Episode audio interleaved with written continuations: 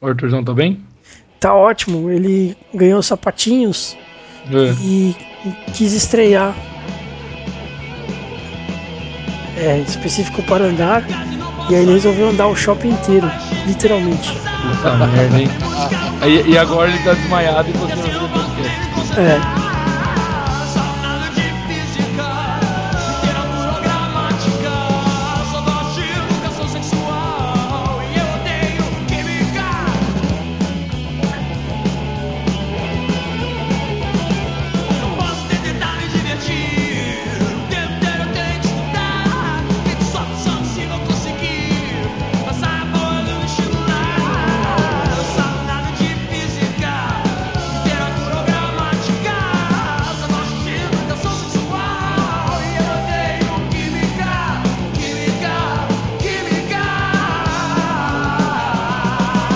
Olá pessoal, bem-vindos ao 13º podcast do Cerveja Como São as Coisas. Hoje temos uma cerveja bastante tradicional, uma Witbier é, bastante especial, a Roy Garden, e o tema hoje são as escolhas profissionais. É, hoje temos um, pessoal reduzido, né, um contingente reduzido, Fabrício conhecido como Fafá, Felipe conhecido como Zi. E João Paulo conhecido como Bila, além de mim conhecido como Ronco. É, antes da gente começar, queria agradecer agradecer o pessoal do Beer Code, lá do Shopping Morumbi, que me atendeu muito bem, foi bastante simpático e adorou saber que existe um podcast sobre cerveja. Ficaram bastante entusiasmados e então um abraço pessoal e espero que a gente possa florescer com boas ideias aí no futuro. E quem quiser cervejas diferentes, dá uma passada lá pelo shopping, visita eles, né? O Guilherme tava dizendo pra gente que tem uma variedade legal. Fica Sim. a dica aí, galera. Sim, tem, eles têm uma variedade bastante grande, tanto de cervejas nacionais quanto de cervejas internacionais. Preços bem bacanas também e vale a pena, vale a pena. Eu sei que eles têm fanpage no Facebook, tem Instagram e tem Twitter. É, eu gostaria também, antes de a gente entrar no, nos temas aí, recebemos uma notícia bastante chata essa noite. Um dos nossos integrantes aí, o Yuri, a esposa dele perdeu o avô, então fica aqui nosso, nosso abraço, né? Nossa força. A gente já mandou mensagens aí pelo Yuri, espero que chegue até ela. E apesar de sair uma semana depois do podcast, nosso pensamento está um bom pedaço com vocês aí, galera. Força.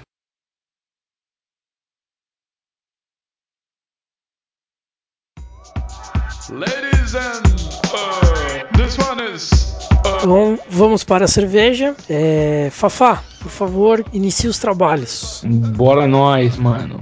Seguinte, então a Roller Garden é uma cerveja belga, né? É uma das cervejas belgas que mais é, são mais conhecidas pelo mundo todo aí. Ela é uma Witbier, ela é bem diferente das Witbiers que a gente já experimentou nos podcasts. Eu senti um aromazinho de pão nela, né? É, que não é uma novidade, quando ela tem o, o trigo aí, né? Ela tem uma cor amarelo palha, assim, ela é levemente turva, não é muito. A carbonatação é dela é baixíssima, praticamente inexistente. Então ela é, ficou, eu sei, não tem outro termo, são meio insossa nesse sentido, assim, né? É bem, bem pastel, assim, nesse sentido.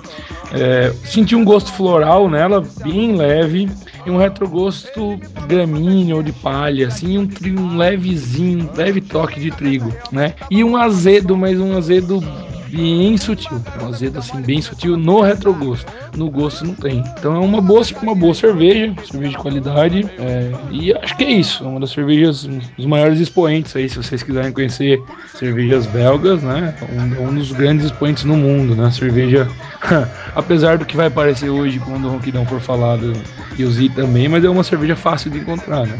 É, é verdade. Z, você tá sem a cerveja, né? É, é rapidão e só pra terminar, né? Ela é. tem também aqui ano 1445, então, né? Uma cerveja que tem uma receita antiga aí, né, galera? Então, se dura desde 1445, ruim ela não é. E eu colocaria a drinkability dela como média e é isso aí. Beleza. Z, você tá sem cerveja, né? Pô, também não achei. Tá. Bilinha? Bom, essa cerveja é uma uma clássica Witbier, né?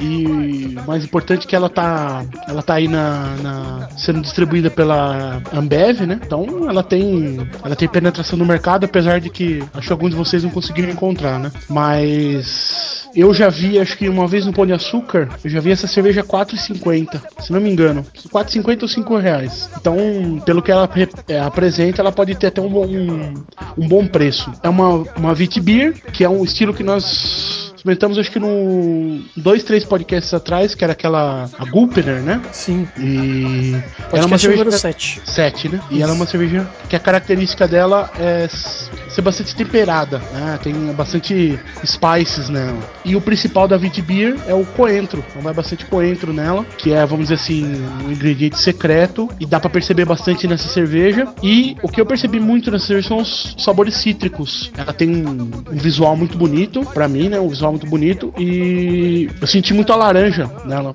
um sabor de laranja bem forte e também o que o Fabrício que o Fabrício disse do fermento de pão, que também é bem bem pronunciado nela. É, ela tem uma, uma drinkability para mim de média para alta e é um bom é um bom exemplo do, do gênero para quem tiver interesse em conhecer mais sobre a Vitibir, que é um- uma cerveja clássica da fronteira Bélgica, Holanda, França ali. É uma boa é um bom modo de começar. É, eu tive a oportunidade de tomar essa cerveja é, em outra ocasião, né? Infelizmente eu não encontrei pro podcast porque é, a loja do Pão de Açúcar que eu fui realmente estava bastante desabastecida, né? E, mas já encontrei lá algumas vezes. É, eu- quando eu tomei a, a Roy Garden, eu lembro assim claramente de algumas características, principalmente a cor dela, que era uma cor amarelo claro, né? Amarelo palha. Ela era bastante turva, mas a espuma dela era algo que destacava. Era uma espuma de boa formação, era uma espuma bastante persistente e uma espuma aromática e saborosa, né? Ela por si é uma cerveja bastante aromática, né? Quando a gente pega para sentir o aroma dela, a gente consegue encontrar vários vários detalhes no aroma, né? Um aroma bastante complexo. E eu lembro que o sabor dela era um sabor, apesar de ser um sabor spice, era um sabor bem suave. Então, para mim, aumentou bastante a drinkabilidade dela por conta desse suave. Eu também con- considero ela com uma drinkability de média para alta, puxando para o alto, na verdade, né? Eu conseguia beber ela com bastante facilidade. É, e é uma, é uma, eu, é uma cerveja refrescante, né? Pra mim, é uma cerveja bastante refrescante. Sim, bastante refrescante mesmo. Acho que ela é um, um exemplar justo do, do, do, do estilo.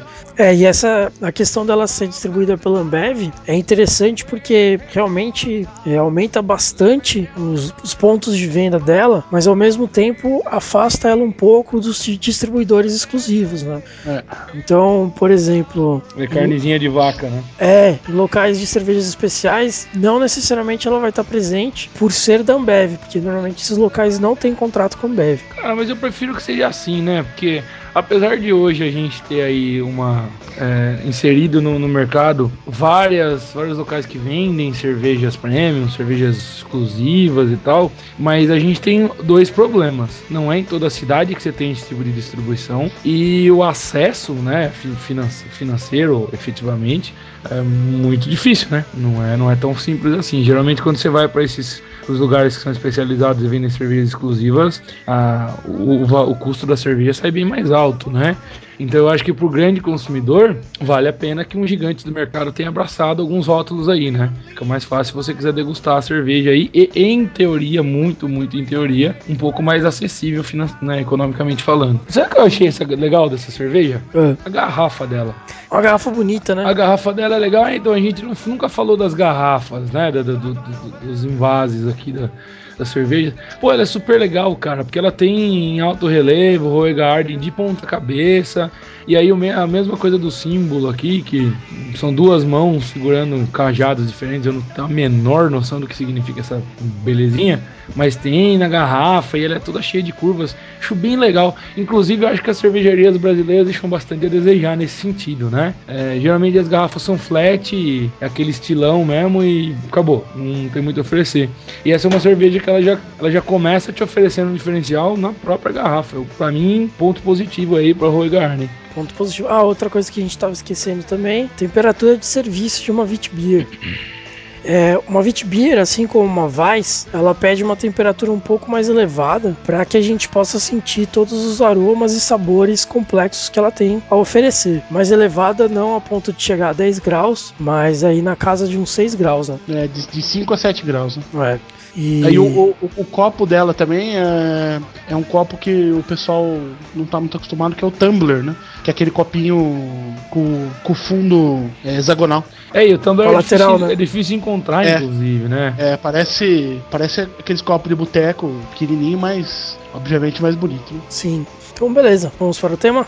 Sim, senhor.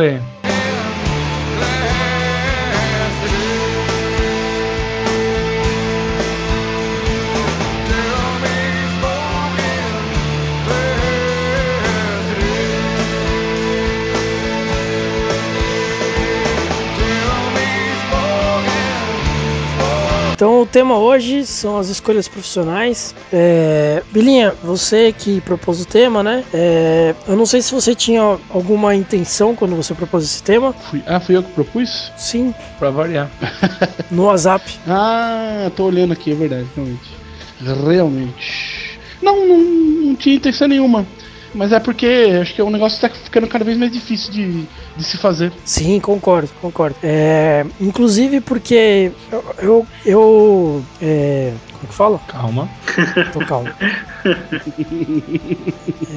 eu associo essa questão de dificuldade de, de escolha da, do, da, carreira profissional a principalmente dois elementos. Primeiro e principal e fundamental é que a gente sai do colegial sem a menor noção do que a gente quer fazer. Cara, eu acho que mais que. Bom, é, não posso falar mais que isso, mas. Nesse interim também, a gente bombardeia, né, cara, os adolescentes. Isso é ruim, né? É, a família bombardeia, a escola bombardeia, os próprios camaradas bombardeiam e a sociedade principalmente bombardeia, bombardeia os caras e dizendo que tem que fazer uma escolha e essa escolha é importante, tem que fazer, tem que fazer, tem que escolher, tem que escolher, pensa bem, tem que pensar em dinheiro e que é bom, não, isso aí não vai existir o ano que vem, isso não é bom, isso não é bom pra você. Eu acho, acho essa pressão, cara, é horrível, bicho. O que a gente faz com o adolescente é horrível, é horrível, horrível, horrível. Sim. E o segundo ponto que eu acho que atrapalha bastante também é que o número de, de escolhas, né, a variedade de, de carreiras tem aumentado muito com o tempo. Então, hoje, antigamente você tinha as grandes carreiras, né, e você se especializava dentro de uma dessas carreiras. Hoje não, hoje está diversificado, está separado. Então, por exemplo, né? Antigamente você fazia propaganda e marketing. Hoje você pode fazer publicidade e propaganda, você pode fazer marketing, você pode fazer propaganda social, você pode fazer propaganda pública. Você tem uma, uma gama muito maior de especialização que complica ainda mais a sua escolha, né? e como dizia um professor meio do Bila na universidade, né? Esse negócio dessas especializações aí são um negócio complicado, né? Quanto mais especialista você tem, menos gente preparada pro básico você tem. Né? É, justamente. É um, justamente. um pega pra capar, na verdade, isso aí, né? É. Eu, é, aí cara... e, e eu acho que a maturidade tá chegando cada vez mais tarde pro, pro pessoal, né? Na minha geração já vejo que é assim. E na geração que tá aí eu também, também vejo isso. Cada vez mais 18 anos já não é parâmetro para nada, pra você sair de casa, pra você arranjar emprego, saber o que você vai ser. Então o pessoal tá, o pessoal tá entrando muito de alegre na, na, na profissão aí. Você vê que tem. Eu, como já não sou mais um, um jovem professor, né, sou um jovem professor, mas não sou um professor jovem. Será que é isso? É, pode ser, pode ser. Enfim, já tenho 10, 10 anos que eu tô na, dando aula, né? Então não comecei ontem. Os professores mais novos, você vê que muitos não tem, não tem muita tem muito compromisso, salvo exceções, né? não tem muito compromisso, algo do estilo. Os caras estão lá porque é um negócio legal e vambora. E um ano depois os caras estão fazendo outra coisa, e daí dois anos depois os caras estão fazendo outra coisa e, e, até que um dia se acha, né? Ou não. Então, Bila, mas isso também tem a ver com isso que eu tô dizendo, assim, né? Você faz uma baita numa pressão aí no adolescente, e geralmente nas casas você tem uma pressão desde que o cara é criança. Meu filho vai ser médico, filho vai ser juiz, filho vai ser engenheiro. E o cara odeia isso, não tá nem um pouco preparado, não tá nem um pouco afim, mas aí para não desagradar, para não desagradar o pai, a mãe, ou sei lá quem, ou por achar uma que é para mim a pior coisa, por achar que o dinheiro é a principal coisa de todas, o cara escolhe a profissão X e é infeliz pra caramba. E como é que faz alguma coisa direito? Como é que você, como é que você venhamos e convenhamos. Universidade é, é, paradoxal, porque é uma delícia, mas é um saco também, né? Porque você conhece, Sim. você conhece é, na, na universidade ou, ou, ou, geralmente na época da universidade, você conhece os amigos que você vai levar para sua vida, gente que é muito parecido contigo, o ambiente é massa e tal, mas tem matéria que é um. Em qualquer curso, imagino, tem matéria que é um, um, um pé, são dois pés na, na Holanda, né?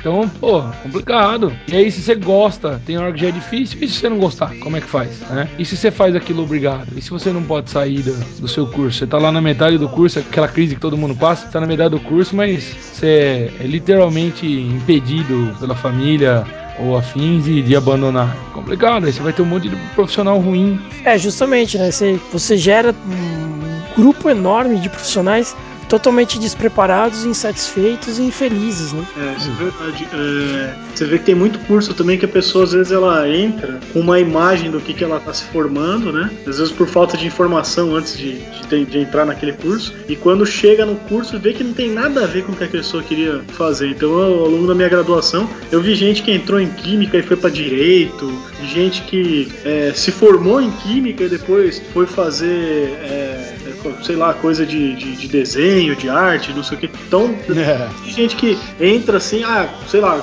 no, no caso da química, ah, lê super interessante e vê aquelas invenções miraculosas lá, e nossa, que legal, quero inventar um monte de coisa também. Aí vai fazer química. Aí chega lá, vê aquele monte de matemática, aquele monte de coisa de, de fórmula, de não sei o que, e a pessoa se frustra, né? Então, às vezes, por falta de informação, é, a pessoa entra no curso errado, e aí acontece o que o Fabrício falou: o cara com tanta pressão não consegue desistir, vai até o fim e vira um profissional né, péssimo e frustrado pro resto da vida. Né? Sim.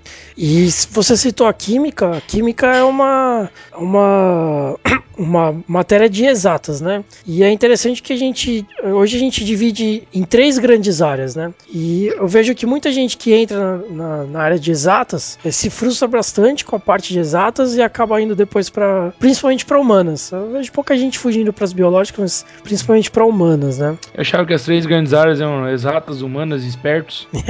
não, não é assim? Não, quase. Droga. Quase. E eu, como, como um membro do, da área das exatas, né, digo que para gostar de exatas tem que gostar bastante de lógica, tem que gostar bastante de matemática e tem que entender que a matemática, por definição, é filosofia, né? Uhum. É, vocês de humanas aí, o que vocês acham? A matemática é sua amiga, né? Não é sua inimiga. Exatamente. Sério? é, isso aí é a maior mentira que eu já vi você contar em 11 anos, Vila. Absurdo. Matemática é o meu pesadelo. Esses, Agora dias, não, eu sonhei, esses dias eu sonhei que eu tava fazendo prova de matemática e eu fiz xixi na cama. Nossa. Ah, é mentira, galera. Eu não fiz xixi na cama. Eu vou cortar não. essa parte que você falou que é mentira. Droga.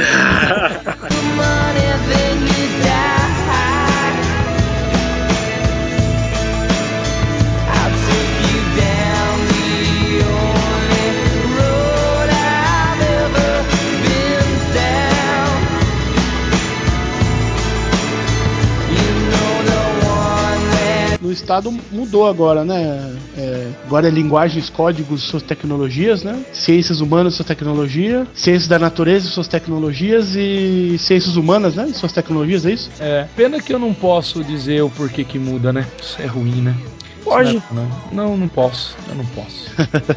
é, isso é realmente chato. Muda, muda, muda só. vamos, vamos deixar assim. Muda só o discurso. Ô Zi, ah. você que tá na parte de economia, se formou em economia, a economia é uma matéria, é um, uma divisão de exatas, né? É, então isso que é engraçado, né? Tem algumas matérias que elas conseguem agregar duas áreas, né? Então a economia, ela, se for pegar, você falou que é grande área, seria exatas e tal, mas será, será um subtipo que seria economia, contabilidade e administração, é ciências sociais aplicadas, né? Então você tem tanto o lado humanas, né? Que é muito forte no caso de economia, como você tem o lado é, de exatas exatas. Mas aí tem, tem essa mistura, né? Então você acaba tendo muito forte os dois, né? Quem entra em economia querendo só ler a parte de humanas e tal, se frustrou muito. Então, desse pessoal de humanas, que estão querendo mais a parte humanas, mesmo social, de economia, a maioria desiste no segundo, terceiro ano, né? E do pessoal que entra mais para é, área exata, né? Também é, se frustra, mas consegue ir empurrando com a barriga até o final. Mas no final acaba não seguindo a área, né? Então, uma, uma matéria bem mista mesmo. Depois se forma, tem gente que se foca mais para a área social, né? Principalmente o pessoal mais voltado para a esquerda, assim, né? E tem depois um pessoal que vai para o outro lado, que é pro, é, pro lado mais é, exato. Então mexe muito com estatística, é, com econometria, com essa, esse ramo aí, né? E aí tem o pessoal que fica até criticando que economia não. Você não pode é, querer explicar com números, porque né, as relações econômicas. Então, enfim, é bem misturado, né? Tem as duas partes ali economia. E eu sei que tem outras áreas que também são assim, né? Então, a própria química mesmo, né? Ela não é exata, né? Mas ela também não é só biológica. Você tem cálculos ali, você tem que pesar certinho quanto que vai de cada elemento, então tem uma parte bem exata ali. Só que ela não é perfeita, que nem matemática. Então ela também é biológica. Então tem matérias que você acaba tendo essa mescla, né? Legal que em história a galera que mais existe é a galera que achava que era fácil, né? É. tipo, ah, não, vou fazer história, cansei, é fácil, chupa. É a galera Sim, que fazia é. a história pro hobby, né? É, não, é, não, eu quero. Eu, eu adoro assistir filme medieval. Vou fazer história. Vai lá, vai lá, trouxa. Idiota. Aí tem os negros que tá usando fraldão geriátrico já e não se formam. É bem por aí. E aí, o pior é que o cara não larga o osso, né? Não, porque ele acha que vai dar certo, né? Você, sabe essa história do seu brasileiro não desisto nunca? É uma maior mentira da história. É, eu acho que o professor deve, o professor deve olhar e falar assim: Oh man, serious man. é, sim, entendeu? Tá de brincation with me, cara? Tá de brincation with me, cara. É. Igual na época da universidade, que uma, professora virou pra uma pessoa é, que estudou comigo, Bila, que era uma pessoa esforçada, mas fraca nas aparências. Aí a professora falou: Não, professora, porque preciso me formar. A professora falou assim: Então vamos fazer o seguinte: é só comigo que você tá de DP? Eu não vou atrapalhar a sua vida. Eu de verdade acho que você não tem condição nenhuma de ser professor de história. Mas eu não vou atrapalhar a sua vida. É só comigo? Não tem problema. Você faz a matrícula, eu, meu, eu olho com outros olhos, eu aprovo você. Ah, não, professor, não é só com uma senhora, eu tenho mais 12 DPs. Então. Mais 12 DPs. Sinto muito. Be Beate. Sinto muito. E aqui a gente não tem ninguém de biológicas para falar, né? Ainda bem, né? é. Mais próximo é você, a parte ambiental aí. Né? É, então. É que você lida com cocô, né? Que coisa mais biológica do que isso.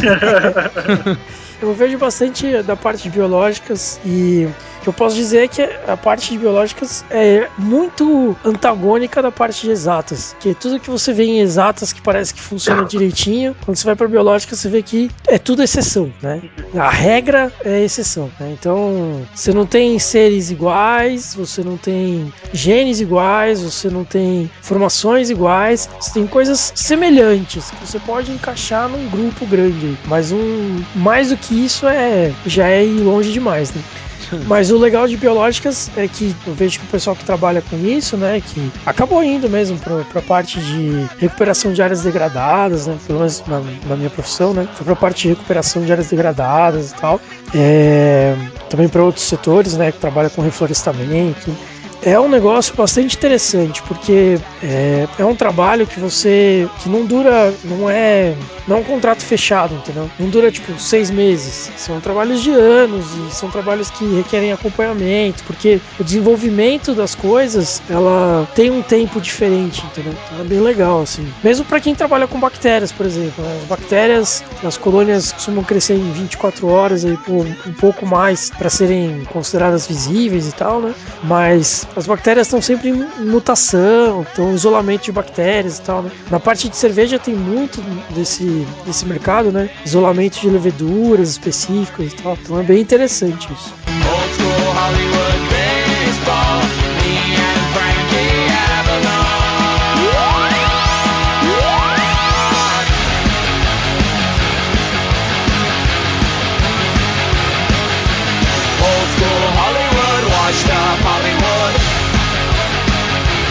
O que eu vejo assim, né? É, principalmente com as matérias mais tradicionais de escola, né? Como por exemplo história, biologia, química e tal, a gente tem essa divisão bem grande de bacharelado e licenciatura. Então, os licenciados que se pronunciem.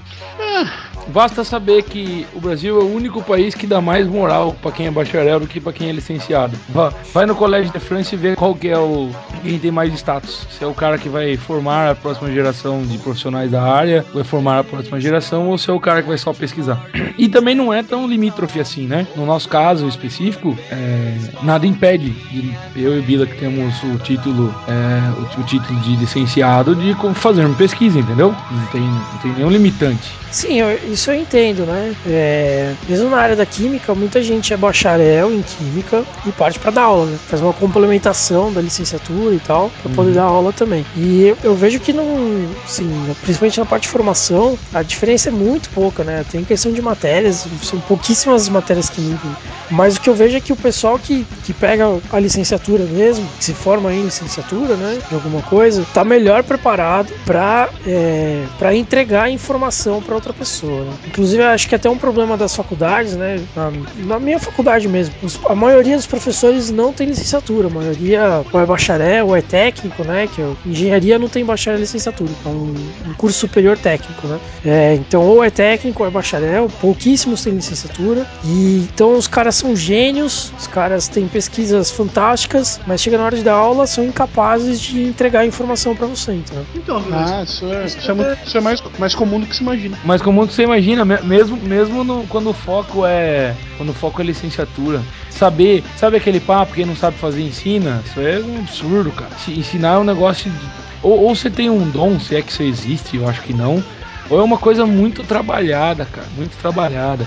Que sabe qual é o problema? É, e às vezes eu acho que é o problema desses professores universitários aí e tal. O, pro cara pode parecer a coisa mais elementar do mundo, entendeu? Pra ele é elementar. Ele lê aquilo e ele não entende que você não entende. Isso acontece com a gente também em sala de aula. Você pega um assunto que você fala, putz, isso aqui, meu, nossa, isso aqui eu vou, eu vou acabar o capítulo em uma aula, isso aqui é facinho. Falar, nossa, de novo vou falar dessa merda. Mas na hora que você vai ver, o, o processo intelectual ele é maluco por causa disso, né? É, pra você, nossa, é tranquilíssimo, negócio babaca. Mas puta, meu, tem um cara lá que ele não consegue entender, mesmo que ele se esforce, né? E aí você tem o cara que é um gênio, que estudou, que manja muito e que não sabe ensinar. Nossa, tem muito, muito, é um lixo é um excelente pesquisador, é um cara que tem um conhecimento enorme, mas é um lixo de professor. Aí você vai conversar com ele por fora e o cara te dá uma puta aula, mas ele não tá na aula, né? Exatamente. Quando ele entra na aula é péssimo. É, no boteco o cara vai bem, mas depois quando tem que encarar 30, 40, 50, 60, aí o cara. Aí pena, que é quando coisa vale mesmo, né? É. Você ia comentar alguma coisa, assim? Então, isso que eu ia falar, que eu acho que é, no, no nosso caso aqui é bem estranho. Nosso curso não tem licenciatura, né? Mas boa parte, pelo menos em economia, pode ser que até grande parte vai vir o cara que, é que o falou, que é o cara que vai ensinar as gerações futuras. Tem muita gente que, que vai na área de economia aí, vai para a área acadêmica. Porque pelo menos na, no, no, meu, na minha área aqui, a área acadêmica tem muito mais prestígio em alguns casos do que quem vai mesmo para querer ser economista no mercado, né?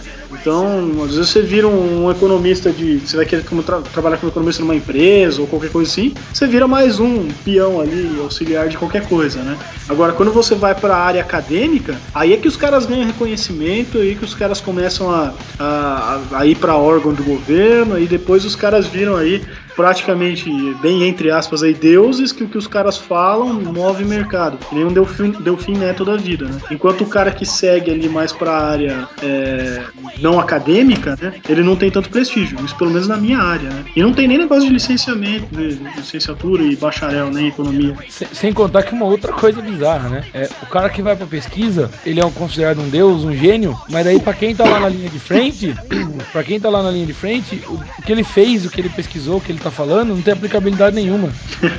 Zero, é zero, é nada, é nada. Você fala pro cara assim, a, a, vontade de ler o livro do cara é tipo ter o telefone dele lá no fim do livro, você ligar e falar assim, cara, você tem noção que o que você falou não serve? Você tem, você tem noção? Tipo, acontece. Ou eu tô exagerando, Bila? Não, é completamente verdade. Meu, não tem. não tem a menor. Não tem a menor aplicabilidade. E no Brasil esse negócio é clássico, né? Essa questão do bacharelismo, de você dar valor pro profissional, mas não dar valor quem ensina o profissional, né? Então, esse tipo de lógica só pode vir de um país que tem a história que o Brasil tem, que é bem, pecu bem peculiar. É. Acho que só eu, na minha eu, área que, é, que é o contrário, então. Não, eu ia falar, acho que só na, na minha área mesmo que é meio invertido, então. Hum, sei lá. Sei que eu, mais ou menos, mais ou menos, porque eu pego aqui no, na faculdade mesmo, né? Tudo bem que a galera que se forma em engenheiro, vai trabalhar com engenharia, é, ao longo do tempo acaba tendo oportunidades bastante interessantes de crescimento e tal, né? Mas é, os, os professores dessa área, tanto os engenheiros quanto os de outras áreas é, que, que, que dão aula pra gente, né? Eles são professores muito bem remunerados, né? Tanto na parte de pesquisas, que cada pesquisa que eles abrem acaba dando mais, é, trazendo mais recursos para eles, né? É, tanto recursos pessoais quanto recursos para pesquisa, né? Compra de equipamento e tal, como também a questão é, de dar aula pro, pro, pro pessoal de engenharia, né? Mas eu acho que essa questão de, de, de uma remuneração maior, né? Tá mais relacionado com a questão de ser um curso superior, né? É tão, é tão estranho escutar professor e bem remunerado na mesma frase. Isso soa tão estranho. Ah, não sei. É, Não, é estranho, sério. Não, eu entendo que é estranho, principalmente para quem dá aula pro, pro ensino fundamental, por exemplo. É, por dia, são oito professores que desistem da aula nas escolas estaduais. Caramba, no Brasil. Oito professores. Não, não, Não. em São Paulo. Estado de São Paulo. Deixa, deixa eu reformular a frase do Bila. No maravilhoso estado de São Paulo. No fantástico. São governo, oito por dia. governo do estado de São Paulo, trabalhando por você. São oito vagabundos que Isso. querem ganhar no mole, certo? E não aceitam trabalho, aí. Tá? Porque o salário tá lá. Sabia, sabia o salário que tinha na hora que entrou, né? Já escutei isso. Essa, essa defesa é tão Bastante. ruim, cara. Essa defesa é tão ruim, né? E, e saber que geralmente quem gera esse tipo de, de, de comentário são os caras que aumentam o próprio salário, né? Por isso que a gente tá falando de escolha profissional e eu acho que o dinheiro, o dinheiro não tem que ser primário Ah, na hora da escolha profissional. Isso, isso pra mim é fantástico, é o que eu ia propor a gente É. ver o que a galera Ainda- pensa. Mas eu acho isso mesmo, assim, sabe? Porque faz sete anos que eu sou professor, efetivamente. é, e, meu, já cansei de ver aluno, cara. É, o cara. O cara ama história e o cara vai fazer engenharia, porque dá dinheiro. O cara ama química, mas ele vai fazer direito porque dá dinheiro. E tá errado. Quer dizer, é uma pergunta que eu faço. Tá errado? Pro já ele acabou de responder. Pra mim tá errado. Que sabe o que eu falo pra essas situações? Falo, meu, você tem que decidir o seguinte: dinheiro é bom? Não vou dizer que não. Dinheiro é excelente. Todo mundo quer ter dinheiro. Eu nunca vi ninguém falar, puta merda, mas não sei o que eu faço, cara. Eu tenho tanto dinheiro, não sei mais o que eu faço. Nunca vi, nunca conheci ninguém. Os e, mas é, é uma merda. Eu falo, meu, o que, que você quer? Você quer ter 50 anos tá fazendo um negócio que você gosta? Ou você quer ter 50 anos e tá lá estressado, louco e que você odeia o que você faz? Verdade. É, mas aí não. Fa- esses caras. Falou esses-. Mas esses oito caras que, que vocês falaram que o cara entra e sai, será que os caras não, não foram nessa linha e, e se arrependeram depois? Ah, porra, devia ter ido fazer um negócio que me dá dinheiro. Caramba, mas 3 mil pessoas entre 2008 e 2012? Ah, não sei, será que o cara, por pensar que ele. que pra ele era mais importante ele gostar do que fazer do que ganhar dinheiro, não, não se arrependeu depois? Porque dinheiro é um negócio que, que nem o professor falou, todo mundo gosta. E aí a pessoa fala, ah, eu acho que eu vou conseguir viver feliz, mesmo ganhando pouco. Aí quando chega na, na vida real e fala, porra, eu podia ter muito mais coisa se eu tivesse feito um curso X. Que às vezes era até um curso mais fácil, né? E eu ia ter mais oportunidade que ganhasse mais, sei lá. É que no caso, da na- no caso da estadual de São Paulo, não é nem a questão de não ganhar bem. Não é nem a questão de não ganhar bem. É que deixa as pessoas doentes. Deixa as pessoas doentes. Adoece, as pessoas adoecem. Não é. Não é brincadeira, não. Eu não tô lá, mas tem colegas que estão e pessoas Até estão ficando. Sabe por quê? Porque é, é um Até ponto- porque é um- o estado de São Paulo não é o estado que menos paga, né? O Rio Não. Grande do Sul Não, paga então, menos. essa- sua conta tá Minas errada. Gerais paga menos. Essa, essa sua conta tá errada. Quando a gente põe na ponta do lápis o que, se ganha, o que ganha um professor aqui, com o custo de vida que a gente tem, com o jeito que a gente leva, com o tanto de remédio que os caras têm que comprar, com o as distâncias de deslocamento que a gente tem de, um, de uma escola para outra. Você tem professor que tem, tem três, quatro escolas, entendeu? E, e, tem, e não tem a ver só com dinheiro. E, e aí é um negócio ruim. É isso que eu ia dizer pro Zi. Os caras que desistem, Zi, é, eu não, obviamente que eu não conversei com essas duas mil pessoas. Mas, cara, se, você falar assim pra mim, Fabrício, você colocaria dinheiro no que você vai falar? Eu falo, colocaria. Meu, eu acho que 80% no mínimo não desiste por causa de salário. Porque não é uma questão de ser mercenário, sabe? Pagou pouco, vou pra onde paga mais. É assim, o, o, o pagar pouco é a gota d'água. Porque ninguém vive de amor, né? Ah, professor tem que ter amor, ninguém vive de amor. É claro. Amor não paga conta, né? Falou, ah, eu não tenho dinheiro, mas eu tenho bastante amor aqui, ó, pra pagar essa TV a cabo. É, então não resolve. Mas, mas é, é, é toda a estrutura, entendeu? Você é mal remunerado, sim, mas é um ponto. Mas você vive estressado, as salas são superlotadas, você tem uma cobrança é, ininterrupta em cima de você. É, as, as, políticas públicas e, e, as práticas dentro do, do, dos colégios, via de regra, são para desestruturar, dizer que é você que está fazendo errado. É, a, a, gente acabou de falar dos grandes teóricos, os caras escrevem como se fosse mil maravilhas, e não é. E a sala é superlotada. E se couber, e sabe o que acontece? Se, se, a, se a, a, metragem das salas e for para caber 43 alunos dentro daquela sala, eu não sei nem quanto que é meio metro, Bila deve saber essa coisa da legislação. Eles podem literalmente, o, o, sistema pode forçar literalmente a escola a pôr os 43 caras dentro da sala de aula. É, é desumano, entendeu? Então eu concordo com o Bila diz. É, é uma questão de saúde. Às vezes o cara sai, não é por uma questão de dinheiro, é por uma questão de saúde. Então, é pior, né? Mas é muito mais feio isso. Não, isso deve ser, com certeza. É porque assim, né? O, o duro realmente é. Acho que é até a incapacidade que, que o professor hoje tem de, de poder né, mudar alguma coisa, né? Ele tenta fazer alguma coisa, ele é barrado lá pelo superintendente do não sei o que, ou o sistema não deixa que você mude alguma coisa. Então, acho que isso é complicado. Porque dificuldade toda profissão tem, né? Eu fico imaginando, por exemplo, quem trabalha com telemarketing, né? Ou atendente dessas, dessas empresas de telefonia. Deve ser uma vida infernal. Você só ouve xingamento o dia inteiro. O que deve ter de nego que sai em depressão lá para se tratar com um psicólogo não deve ser brinquedo também, né? Mas. É, então, assim, dificuldade toda profissão tem. Mas no caso do professor, eu acho que a dificuldade mesmo, assim, que mais deve atrapalhar, falando assim de fora, porque só vocês que são professor mesmo vão saber dizer, né? É você realmente não conseguir mudar. Você tá ali, você tá se esforçando, você quer mudar um negócio e você não pode, porque o sistema não deixa, né? sobre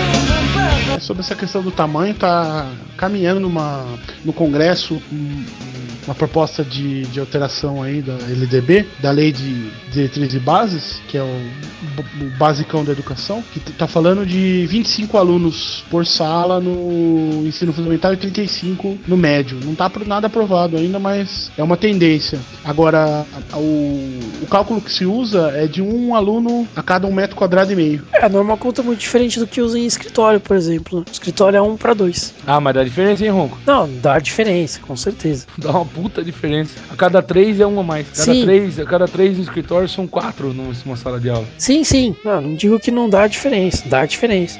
Ainda mais quando você vai para proporções maiores, né? Quanto maior a sala, Exatamente. maior vai ser a diferença. Por favor, então, só arquitetos só façam escolas com salas pequenas. Cara, aí é só um negócio meio que não fugindo tanto do assunto, mas vocês falaram do negócio de sala. Um negócio interessante. Eu acho que essa quantidade, que até o Bila falou que no fundamental é uma quantidade, no médio é outra, eu acho que à medida que, que tá no, no nível de educação ali, o, o fundamental, o médio, o superior, sei lá, o pós, deve, é, sei lá, deve ficando mais fácil você dar aula para mais pessoas, né? Porque você pega aquelas faculdades dos Estados Unidos, os caras dão aula em auditório lotado de gente, né? É. Sim. Não sei, não sei então, esse negócio do mais fácil, então eu, sei lá. É, porque eu acho que à medida que. Não sei se tem a ver com, com o nível de educação do cara, que no nível superior os caras vão ficar menos de putaria, porque pelo menos na minha faculdade os caras parecia que eu tava no ensino médio às vezes, né? É, eu acho que não tem a ver com, com a questão do cara é, ser mais educado, mas sim do professor poder ser mais distante. Né? No ensino fundamental, no ensino infantil, o professor precisa ficar mais próximo da criança, né, para poder acompanhar melhor. Então, se ele tiver muita gente para acompanhar, ele não vai ser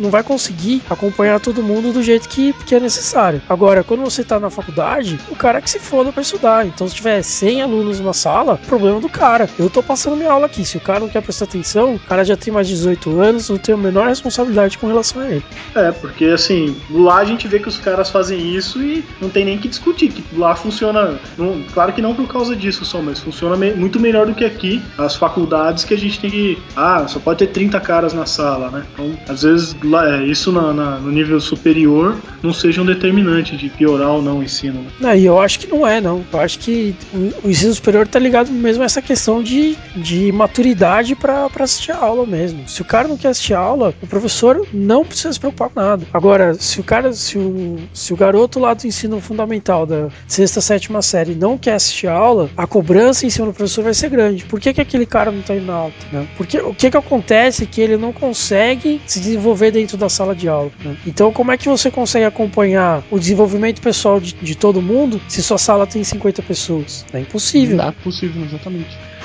Vai falar. Vai falar isso pros capitães do mato, quer dizer, vai falar isso.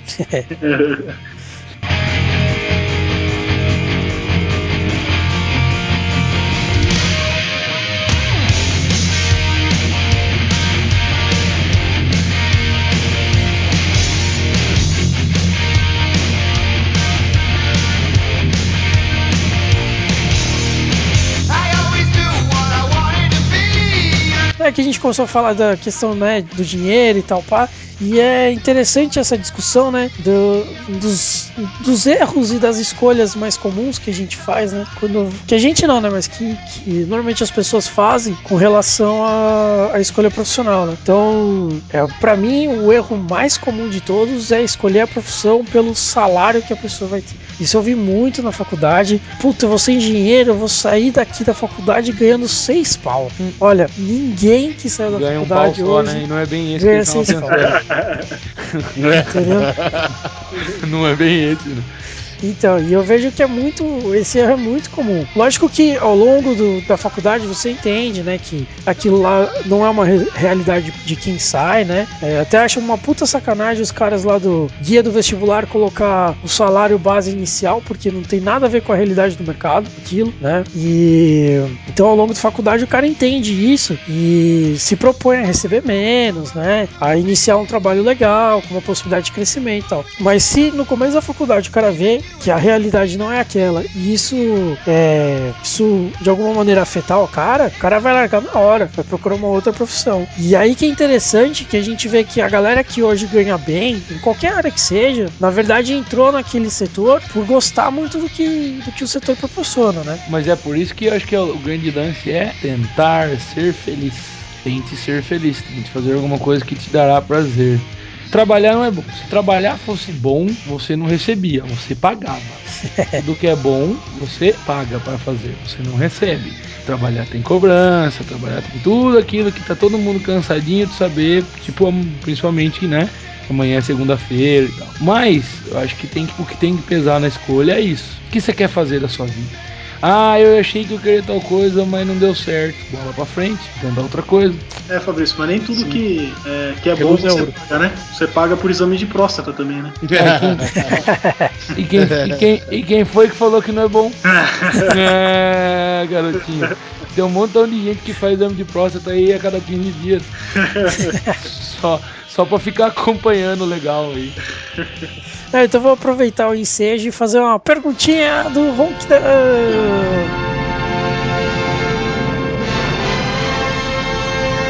Puta merda, não, é. E a gente, né? Faz logo que eu tô no, no- tô no preço do salmão aqui, hein?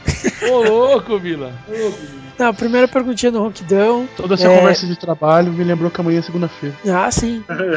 Perguntinha do Ronquidão, então. É, se vocês não fossem o que vocês são hoje, qual profissão vocês escolheriam? Fabrício. É um cara magro. Não, profissão. Ah, desculpa, isso não é uma profissão? não, ser magro não é uma profissão. Ué, pode ser modelo. Não, imagina. É, eu seria ronquidão. Uma coisa que tá em vias de acontecer e uma coisa que um dia eu ainda vou fazer. Seria mestre cervejeiro, é o que Hum. tá pra acontecer. E eu seria ferreiro, que é o que eu, Oh, que é o que eu quero. Ferreiro, cara, tipo, Ferreiro. Sim, O Blacksmith. ferreiro, o ferreiro da, ferreiro da ele- vida. a Barbarian, hã? A primeira coisa que eu ia fazer era um martelo pra esmagar o pinto do Zi. Ia ter que ser um martelo, puta martelo, hein? É, eu ia ser um sledge, sledgehammer. E eu virar uma espada bastarda no final, né? Exatamente. Zi, vai lá. É, cara, profissão. é, se eu, assim, que eu não tenho habilidade pra isso, mas se eu tivesse habilidade pra isso, né, o meu grande sonho sempre foi ser um rockstar, né, cara? Então, ali, puta foda. Então, se fosse possível, um sonho assim de outra profissão seria essa, né? Mas Rockstar. Rockstar seria um negócio legal. Ser músico, né? Uhum. Rockstar. I wanna be a rockstar. É, então. O rock é onde eu sou mais chegado, mas talvez até um maestro, alguma coisa assim também gostaria. Mas ser músico em geral, acho que seria alguma coisa que eu faria. Ó, Essa seria uma opção minha, assim. Eu tenho uma certa habilidade com percussão. Eu gostaria. Eu conversei com um cara nessa quinta-feira, Hum. um cara que é um, um contramestre de capoeira de Angola, que tá morando aqui em São Carlos e tal. E, e o cara é de lá de Olinda. O cara é músico profissional desde os 14 anos. Não como Zi, não é com nada de corda, assim, então, mas. Puta, cara, eu, eu acho que eu teria habilidade. Se eu tivesse tempo pra treinar, eu seria um bom músico. Acho não, eu sei disso. Oi! Modéstia à parte. Não, não. Mo- modéstia não. Modéstia é feio. Modéstia é um negócio que a gente fala pra todo mundo que tem que ser modesto. Você não tem que ser modesto. Tem que ser realista. Você não pode falar mais do que você é. Bilinha, e você? Eu, eu não sairia muito do que eu sou, não. Eu seria. Seria filósofo. Presidente dos Estados Unidos. Eu seria um Filósofo. filósofo. Filósofo. Mais pobre ainda do que eu sou hoje. Mas não, não, daria, não daria aula de filosofia, não. Seria filósofo. Literalmente. Ia pensar coisas bizarras para as pessoas não Isso. entenderem e ficarem tentando. É, exatamente. Ou psicólogo. Psicólogo também seria uma boa. Nossa, Bila, você ia matar tanta gente. A taxa de suicídios aumenta né, na região Eu iria, eu iria, eu iria curar muitas pessoas. Tenho certeza. Toque das escrófulas. Tenho certeza que. É, eu se não, se não fosse pro lado da engenharia, eu também não fugiria muito, não. É, um sonho de criança sempre foi ser químico, né? Na verdade, eu entrei na engenharia ambiental. Por isso que você tenta fórmulas variadas de foder a gente? É, Entendi agora. Tá explicado, tá agora agora explicado. tudo faz sentido, Ronquidão. mas se eu não fosse pro lado. Quando eu entrei em engenharia ambiental, na verdade, queria mais era escapar do cursinho, que eu não aguentava mais. Sabendo que o curso de engenharia era um curso que ia me manter apto, né? A, principalmente na parte de exatas, né? A poder prestar um vestibular de novo ou pedir uma transferência para química, né? E só que acabei não pedindo transferência, nem prestando outro vestibular, acabei ficando na parte ambiental mesmo, que depois se mostrou uma parte interessantíssima e hoje eu gosto muito do que eu faço. Mas se eu não tivesse vindo para esse lado, com certeza iria pro lado da química.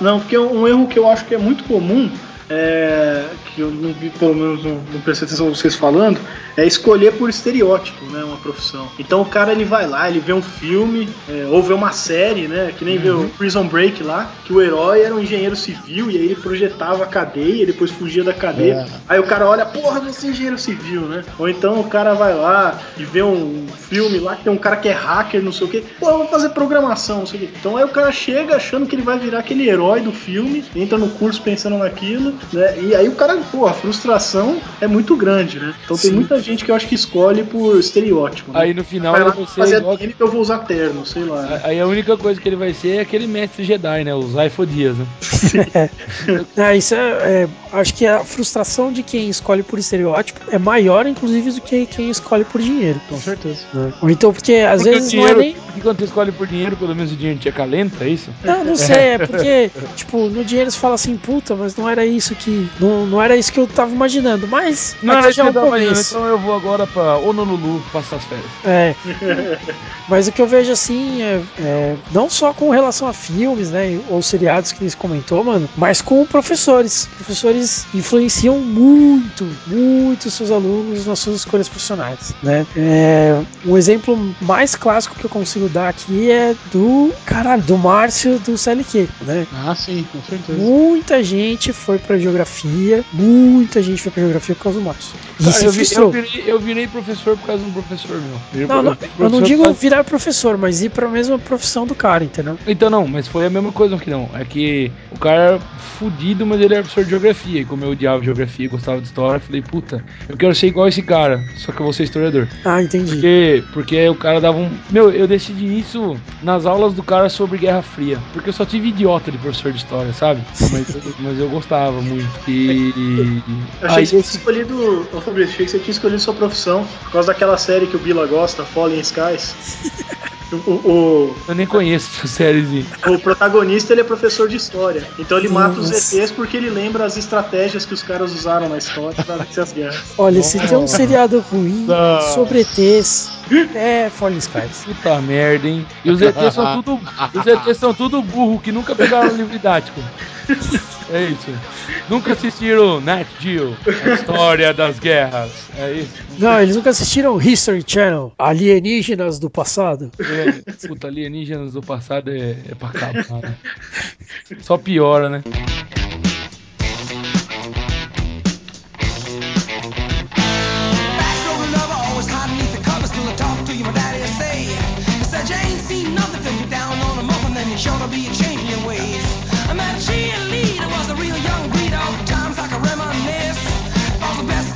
Tá, voltando pro tema então, é, eu coloquei aqui na, na pauta uma discussão, só uma palavra, né? Escolaridade. É, no mercado que eu trabalho, eu vejo que muita gente não opta por, por fazer o curso superior, opta por fazer um curso técnico equivalente ao médio, e é impressionante como esse mercado tem crescido, essa busca por esse profissional que tem uma especialização, mas que não é de curso superior. Esse mercado tem crescido porque o cara é mais barato. O cara Também. de nível técnico faz a mesma porra e custa metade. Mais ou Por isso- menos. Porque assim, na, na- na verdade o que eu vejo muito é você tem um engenheiro lá, né, até para poder, né, definir os pormenores que acontecem na obra, né, é, poder ver, avaliar se aquele layout está interessante ou não, se o caminhamento está certo, essas coisas todas, esse processo está funcionando. Mas ao mesmo tempo você tem toda a galera de formação técnica que vai ser responsável pela montagem mesmo, pela mão na massa do negócio, né? E é um trabalho que teoricamente, é, bom, eu já fiz, eu já fiz trabalho de encanador, já fiz trabalho de serralheiro e tal, mas assim, em teoria, os engenheiros não aceitam fazer esse trabalho. né? Os engenheiros aceitam ficar na parte cabeça do negócio. Então você Porque precisa da passam- galera que faça isso, né? Porque passam o tempo inteiro falando pra ele que engenheiro faz isso, que engenheiro projeta e peão trabalha. É, o que não é verdade, né? Não é verdade. No mundo de verdade, não é verdade isso. Exatamente. No mundo real, no mundo real onde você tem que pagar suas contas, Então, mas eu acho interessante que muita gente opta por isso mesmo. E eu vejo que dessa galera que faz curso técnico, poucos partem para curso superior. Poucos. E é uma solução, é uma solução tampão, né? Na verdade, você tem um, um país que investe muito no ensino técnico, investe pouco no ensino superior, porque você precisa de mão de obra, você precisa de mão de obra rápida, então você investe bastante no ensino técnico. Por um lado é bom porque dá condição de estudo para quem nunca teve estudo, mas por outro lado não forma o mesmo profissional que forma uma universidade de qualidade. Então Não, não. Nem um curso técnico, nem um curso tecnólogo, que seria um superior. não, nem o tecnólogo. É longe disso. Existe tecnólogo em economia, mano? Não, economia é meio. Como é que fala? clube do bolinha. É, é meio, sei lá, meio isso, meio xenofóbico, sei lá, os caras é tudo bem arrogante. Então, o cara tem que ser bacharel mesmo, e se o cara não tem pelo menos um mestrado, e olhe lá, ele. Então nem abre a boca pra você não falar merda, mais ou menos isso. Caramba. É, a pessoa é bem arrogante na minha área, complicado. É engraçado que você tem um bacharel e mestrado, né? Não um MBA. Como assim? Não, que normalmente mestrado, doutorado é para quem tá indo pra parte acadêmica do negócio. É, então, é o que eu te falei, o pessoal da área acadêmica tem mais prestígio do que a galera que vai pra, pra mão na massa mesmo, né? Sim. É, falando um, um pouco, se eu fosse falar em economês, esse negócio do tecnólogo que você falou, é, é importante porque tá faltando profissional demais para contratar e isso tá meio que estagnando a nossa produtividade até, né? A nossa produtividade está estagnada é um dos problemas de, é, de que o PIB aí deu uma travada nesses anos, né? Mas isso, é, que nem vocês falaram, é um tapa-buraco, mas, pô, acelera muito mais, né? Então, mas estão querendo resolver isso com medida paliativa, não adianta, né, Zinho? No curto prazo resolve. Não, mas então, e depois? é, economicamente falando, cara, você aumenta bastante a produtividade do trabalho. E você, com isso, você acaba até tornando o país mais competitivo, que exporta mais e tal. Então isso tem um, um impacto que acaba sendo de longo prazo, mesmo que entre aspas, aí, tape o buraco no curto prazo de os caras que não entram no superior. Né? Então, pra economia, isso funciona bem. Tanto que os caras estão tendo que, às vezes, importar muito profissional, né? Porque não encontra aqui gente suficiente. Eu que sou microempresa, às vezes eu não consigo contratar um cara com a qualificação que eu procuro. Ah, às vezes até tem gente suficiente, mas não tem gente disponível, disponível assim, disposta a fazer aquilo que o profissional que vem de fora está disposto a fazer, né? Não, e Acho que um, um caso bastante comentado hoje em dia é a questão dos médicos, né? A Os médicos um não vão pro interior porque não querem. Então vamos para a perguntinha do ronquidão de encerramento, hein? Já não basta uma, tem duas, né? É. Então tá, então perguntinha do Ronquidão. É, cite uma profissão que você considera bizarra e por que, que você a considera bizarra. Essa eu até posso começar. Ah, É. Por quê? É, só Tô porque eu já, eu já pensei, já pensei nela. É, uma profissão que eu considero bizarra é estatístico. Cara que estuda estatística. Porque, parafraseando o que um, um físico falou sobre física quântica e traçando um paralelo com estatística, você pode falar duas coisas interessantes sobre ela. Primeiro, é que ela não faz o menor sentido. Você consegue provar que 1,4 é igual a 1,8 matematicamente sem usar nenhum truque. Você consegue jogar com os dados da maneira que você quiser para provar do jeito que você quiser, qualquer coisa que você quiser, e os seus cálculos vão estar certos, né? E a segunda coisa interessante sobre ela é que ela funciona, né? Logicamente que você vai ter pontos fora da curva, né? Coisas desse tipo e tal, mas para grandes séries, principalmente quanto maior a série, melhor, você consegue ter um- uma expectativa de resultado muito próximo do real. Né? E também, é, hoje, as empresas trabalham com a questão do Seis Sigma, né? que é você ter um erro que esteja é, no sexto erro, né? ou seja, você ter um, um acerto maior que 99,9999999%. Né? Então, eu acho que estatística realmente é uma profissão muito bizarra. Bila, Pô, se eu fui estatístico, a minha profissão é mais bizarra que a sua. ah, Eu vi uma vez aquele. Tem um site de fofocas que é o TMZ, sim, que eles dão as notícias das celebridades de primeira mão, e tinha um cara que escrevia lá que ele era um especialista em Britney Spears. Puta sério? bosta. A profissão dele era essa. Entendeu? ele era especialista em Britney Spears, ele não é especialista em E celebridades. se, ela, to- e se ela tomar um tiro na boca, na rua? Exatamente, aí o cara vai ficar sem emprego. E ele tinha que. Ele, ele, o papel dele é ver cada aspecto da vida dela e dar as notícias, obviamente, para as pessoas, né? Mas aí ele faz Então, essa- avaliações e conjunturas sobre a vida Faz. dela e tal. Exatamente. Sim. Agora eu acho que a Britney vai dar o rumo na carreira tal. E. Nossa. Isso é uma profissão bizarra. Tem as profissões. As outras tipo, limpador de bunda de lutador de sumô. Não fode, Bila. Ah, foi mal, Zé. Porra. Presta atenção. Você devia ter Pode- deixado o Bila por último, ele sempre é o cara que tem as coisas mais bizarras pra falar. Pode, pode cortar, Rompilo. Tá. Não, Mas pode esse, ser. esse, esse cara eu. Esse cara eu fiquei, fiquei literalmente de cara, porque cara ele é o especialista em Britney. Ele escreveu vários livros, ele tem uma. A vida dele é em torno de analisar a vida, a vida da Britney Spears. Nossa, realmente. E ganha pra isso. E ganha, deve ganhar bem, né? Por sinal. Pois Eu é. ia falar que é uma vida de merda, mas daí ele, o cara viraria e falaria ser professor, fica quieto. Seria isso. Zi, vai lá. Então, o...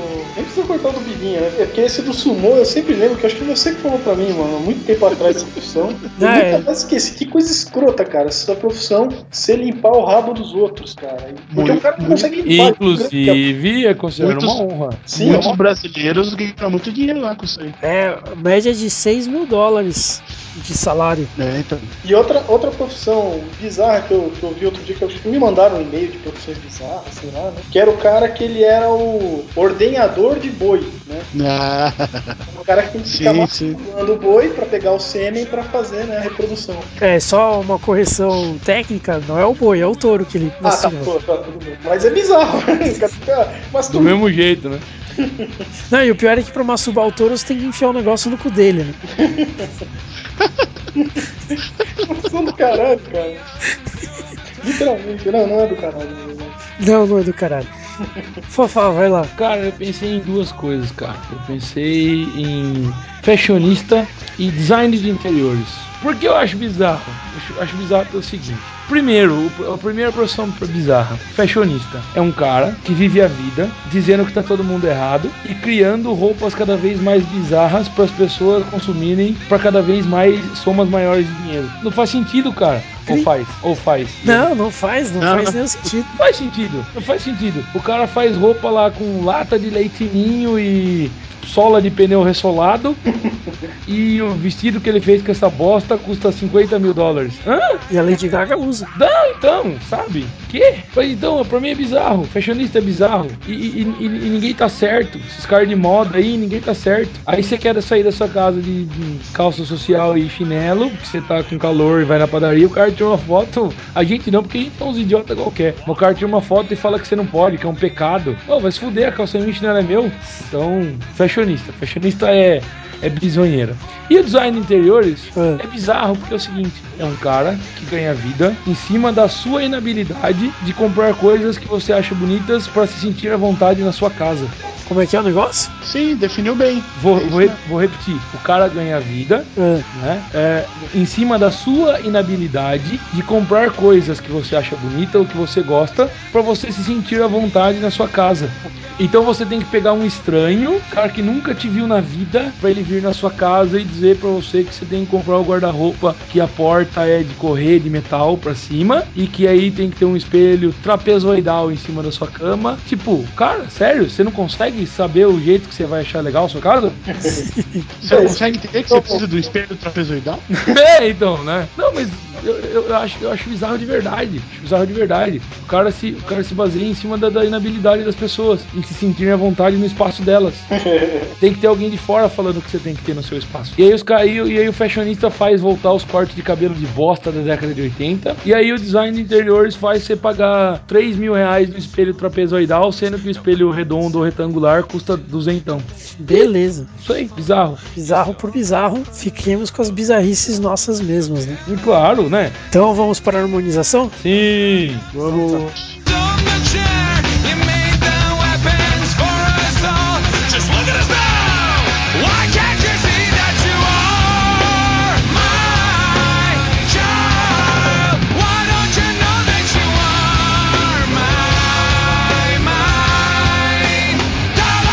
Fafá, vai lá. Cara, eu acho que isso aqui é o seguinte: é, iria bem em um café colonial, mano. Nossa, café colonial. Sabe um café colonial? Pra você comer isso aqui tomando. Ah, então, assim, ó, com pão de Tomando, cerveja. um, tomando não, um café. Não, não, com pão de cerveja. Por exemplo, por exemplo, com pão Uma de cerveja, com, com pão de cerveja e com alguma porção de carne fria. Comer de manhã, assim, sabe? Aham. E- então acho que cairia, cairia massa, assim, ela desceria legal. Tá. Bilinha, Queijos. queijos em geral? Ó, ele, só Queijos. fa- ele só fala carne de caça, queijos ou massas com molhos fortes. Não, não, não. Já falou agridoce. É, três podcasts seguidos. Queijos em geral, Bilinha? Queijos não muito fortes, né? Porque senão estragaria o, o sabor da cerveja. Mas acho que com queijos suaves e médios, acho que iria muito bem essa cerveja. Tipo queijo de salsicha. né? Ou com uma Caesar salad, né? Que Salada de César. É, Toda- toda acho que iria bem. sexta-feira à noite eu como uma.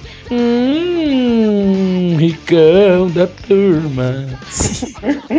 é, tá patrão, hein, Bilinha? É, eu, eu colocaria essa Vit Beer com, com pratos frescos também. Salada, é, um peixe. Carne de viado. Carne de viado não. Carne de viado é. Carne de caça mais forte. É, mas coisas mais, mais leves, assim, mais suaves.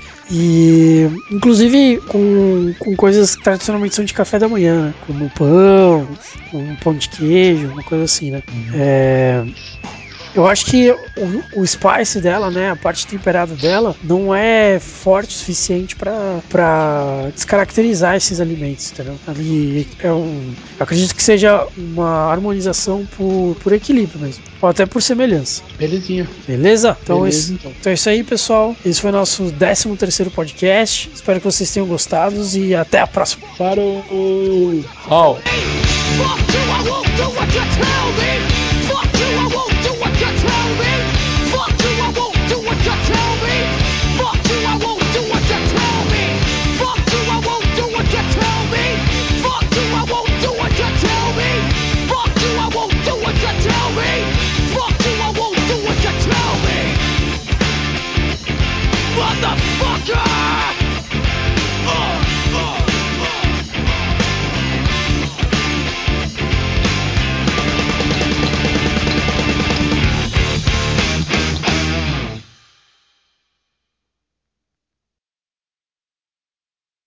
Perguntinha do Ronquidão. Puta, Ronquidão, eu sei uma coisa que você não seria: sonoplasta, velho. Puta merda. É de fuder.